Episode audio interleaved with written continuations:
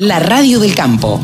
La mejor información del agro con la mejor música las 24 horas. Ahora estamos en comunicación con David Lacroce. No hace falta presentarlo demasiado porque fue en el gobierno anterior el promotor de la mesa de las carnes. Ustedes vieron o se acordarán que en el gobierno anterior había varias mesas de trabajo y se juntaban la mesa de las carnes, las mesas, distintas mesas de trabajo para para cada tema. David, gracias por atendernos antes que nada eh, y queremos saber, eh, saludarte en principio y saber cómo estás viendo la situación de los ganaderos, no digo de la ganadería, de los ganaderos con este gobierno.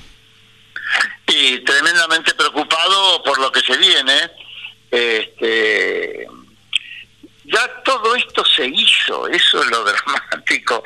Todas estas medidas ya pasaron, los efectos de las medidas, la subida brutal de la carne en 2011, 2012, 2013 fue impresionante y volvemos a repetir el mismo error. Eh, es un desastre lo que han hecho. Eh, hoy, no, bueno, ahora es sábado, hace tres o cuatro días la escuché a la presidenta hablando de que tenía buenos resultados mintiendo descaradamente en la mayoría de las cosas que dijo y también en lo de la carne, que la baja que hubo realmente bajó la carne en agosto es porque la gente no tiene plata, no tiene nada que ver. Bajaron 20 cosas, no solo la carne, porque a una oferta relativamente constante, si la demanda no tiene plata, el precio baja es elemental de primer grado de economía, digamos. David, el, presidente de la Nación también tuiteó eh, el otro día diciendo que habían bajado y dando los porcentajes, los precios eh, eh, del ganado en pie había bajado un 6% y en el mostrador al público había bajado un 2 y pico por ciento. la verdad es que em, ha bajado la carne, pero me parece que la pérdida eh, para los productores a largo plazo y para la industria, me parece que va a ser terrible. No, no sé cómo lo ves, cómo lo analizás vos. está todo este teatro, todo este teatro que se ha dicho, es para la elección del domingo y para la elección del 14 de noviembre. Y no piensan más allá de eso.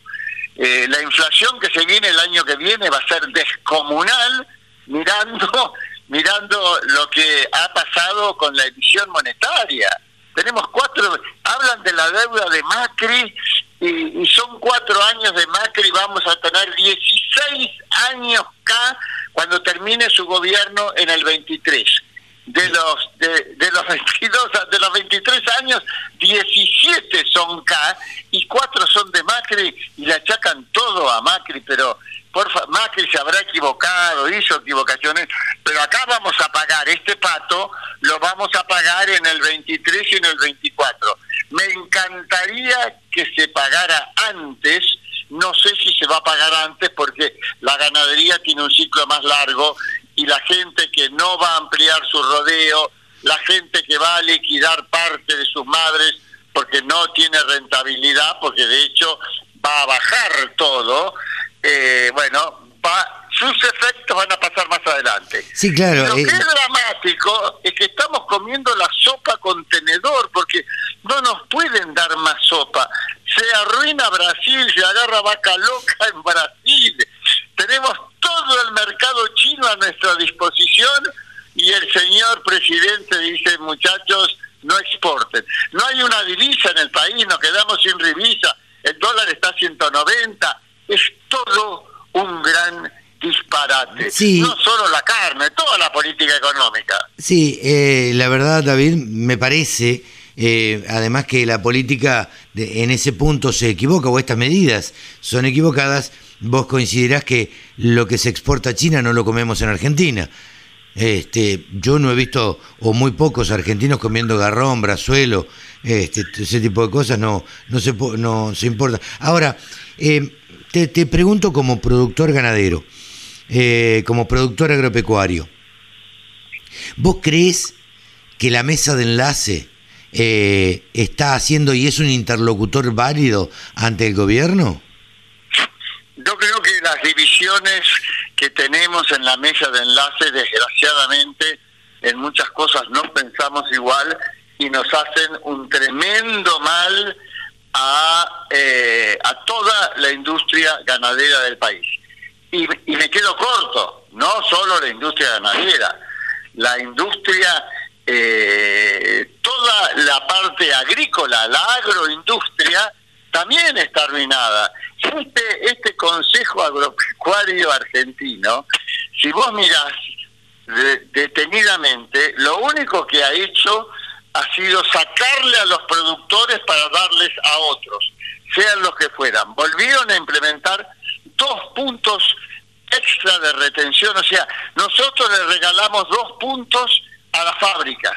Ellos tienen una retención del 31 y nosotros del 33. Eh, es un disparate que mirar el, mundo, yo no quiero entrar a discutir con la fábrica sobre valor agregado, no, pero miro el mundo y digo, la gente del resto del mundo es tan idiota que nosotros somos los únicos que estamos subsidiando a la fábrica de pellets. Este, después el, el, hicieron otra cosa con el aceite también. A los feedlots les dieron algún mango barato, que está bueno, eso ayuda a la cadena, pero, pero el resto es todo sacarle más a los productores para darles a otros sectores de la sociedad. Incluso la industria Estamos frigorífica. demasiado. Incluso la industria frigorífica que se queda eh, sin, sin exportar. Eh, independientemente de eso, te pido, a ver, si me podés hacer un diagnóstico, ¿cómo lo ves de acá para adelante? Porque seguir trabajando, hay que seguir trabajando, las vacas hay que ordeñarlas todos los días, eh, hay que darle de comer, hay que entorar, hay que, hay que seguir para adelante. ¿Cómo, ¿Cómo se sigue en este contexto? Y vamos a seguir yendo no para adelante, como vos me decís, sino para atrás. Se va a ir reduciendo los rodeos en la medida o no aumentando en la medida que baje la rentabilidad, eh, qué sé yo, los pactos de anestro que cuestan, se van a reducir los pactos de anestro, por lo cuanto se van a, a reducir los índices de preñez, todo va a ir un poquito, espero que no mucho, en decadencia de acuerdo a cómo incida o siga incidiendo este disparate de cortar las exportaciones eh, en, la industria, en, los productores, más que todos los productores, porque la industria frigorífica va a tener otras suertes. ¿Cuál es la suerte de la industria frigorífica? Y que Brasil quedó liquidado, o sea que ahora no tiene eh, proveedores de carne china.